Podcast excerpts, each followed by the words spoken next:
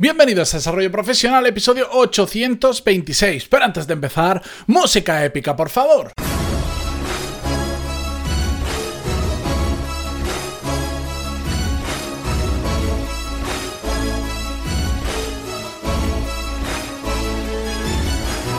Muy buenos días a todos, bienvenidos un miércoles más. Yo soy Matías Pantalón y esto es Desarrollo Profesional, el podcast donde hablamos sobre todas las técnicas, habilidades, estrategias y trucos necesarios para mejorar cada día en nuestro trabajo. Hoy vamos a hablar sobre titulitis, sobre títulos universitarios, sobre si son necesarios, no son necesarios, sobre todo lo que da vuelta en conforme a que determinadas empresas te piden títulos universitarios para contratarte, para ascender, etcétera, etcétera.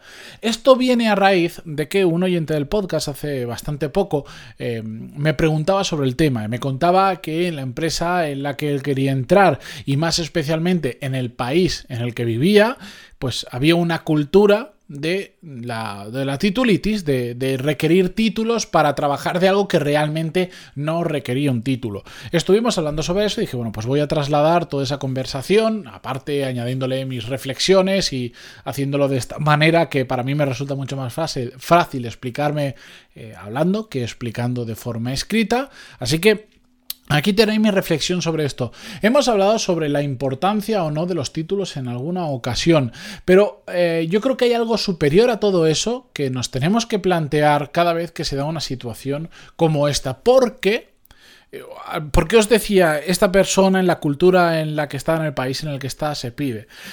Porque esto va cambiando muchísimo de país en país, cambia mucho de sector en sector y también cambia mucho de empresa en empresa. Es decir, tenemos que revisar cada caso particular dónde nos vamos a meter para saber si se pide una cosa o no se pide. Evidentemente, como ya he dicho en otras ocasiones, hay determinadas titulaciones que podríamos decir son capacitantes y, por suerte existen, porque si no, imaginaros cualquiera se pondría a ejercer de médico, aunque de vez en cuando ya vemos que sale una persona que resulta que ya 20 años haciéndose pasar por médico que no lo era, pero de normal, pues oye, yo agradezco que para ejercer de médico, de arquitecto determinadas profesiones que pueden poner en riesgo la salud de otras personas, sea obligatorio ese tipo de titulaciones. Ahí me parece lógico, porque al final eso es lo que te acredita, es estar capacitado para ejercer de esa profesión.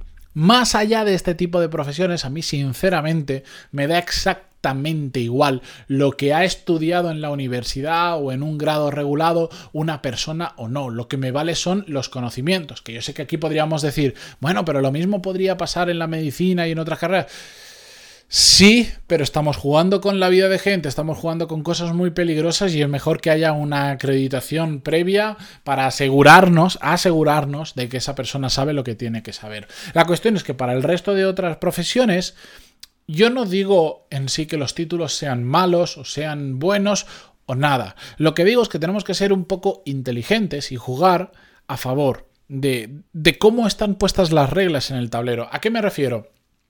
Si vivimos en, una, en un país donde culturalmente para ascender o para adquirir determinados puestos hace falta títulos, podemos o no estar de acuerdo, podemos entrar en el debate de si realmente son necesarios o de si realmente un título significa que sabes algo o no.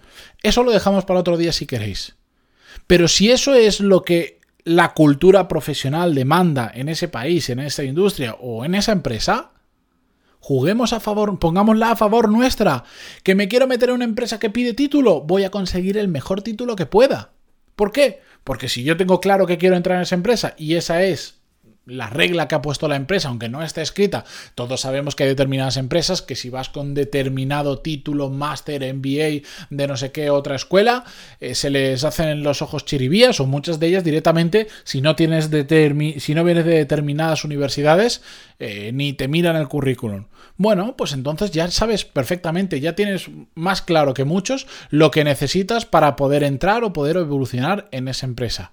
Ahora bien, que estás jugando en un país, un, sector o una empresa donde la titulación da exactamente igual, bueno, pues entonces no te tienes que preocupar. Antes vamos a poner que te vas a formar en lo que sea.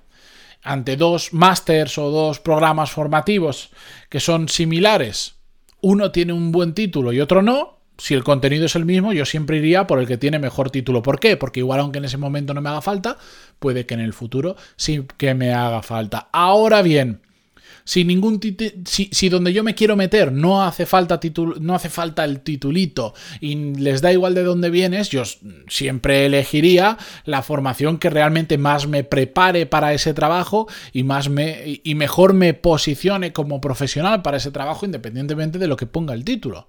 Pero para todo esto tenemos que comprender cuáles son las reglas del juego que estamos jugando.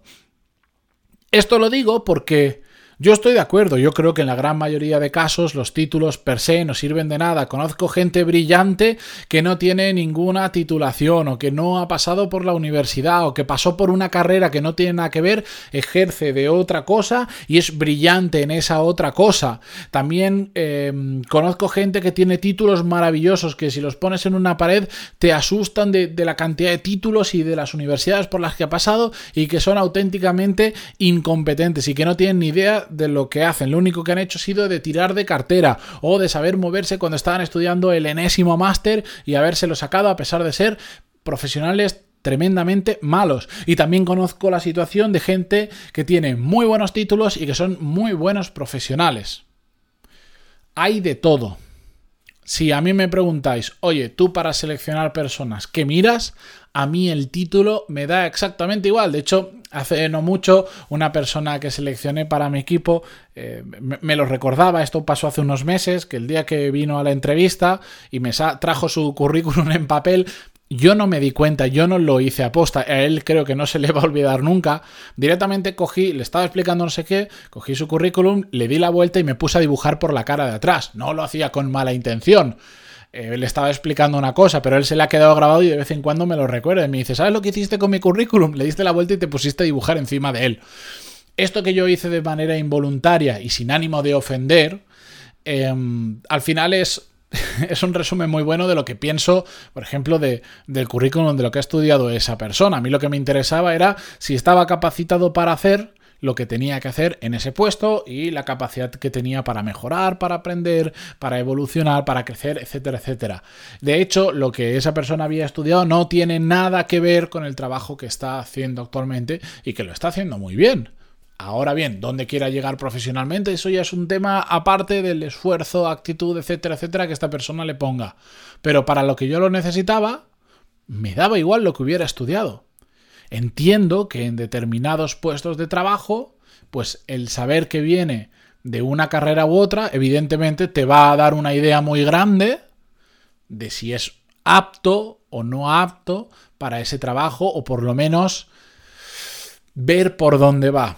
Es decir, yo entiendo que las personas que se dedican a selección y tienen que revisar 300 currículums tienen que coger un parámetro para poder elegir entre esos 300 igual los 30 más relevantes a los que llamar por teléfono y de esos 30 a 10 que entrevistar y esos de 10 la persona que finalmente toque. Entonces ahí entiendo que como tienen que hacer criba de alguna manera, pues se fijen en lo que has estudiado, se fijen en los títulos. Pero de nuevo, repito, si tú sabes que vas a ir a un proceso de selección donde se presenta un montón de personas para ese puesto de trabajo, pues igual si te conviene que en tu currículum luzca que has ido a Harvard o a la super mega universidad de turno. Que después esto ya termina siendo un cachondeo, porque como estas universidades al final terminan haciendo minicursos a través de plataforma, hoy en día por digamos 30 euros o, incluso en algunos gratuitos, eres capaz de poner en tu currículum, sin mentir, que, que has estudiado en Harvard. Otra cosa es que sea un MBA, otra cosa es que sea un curso de 20 horas.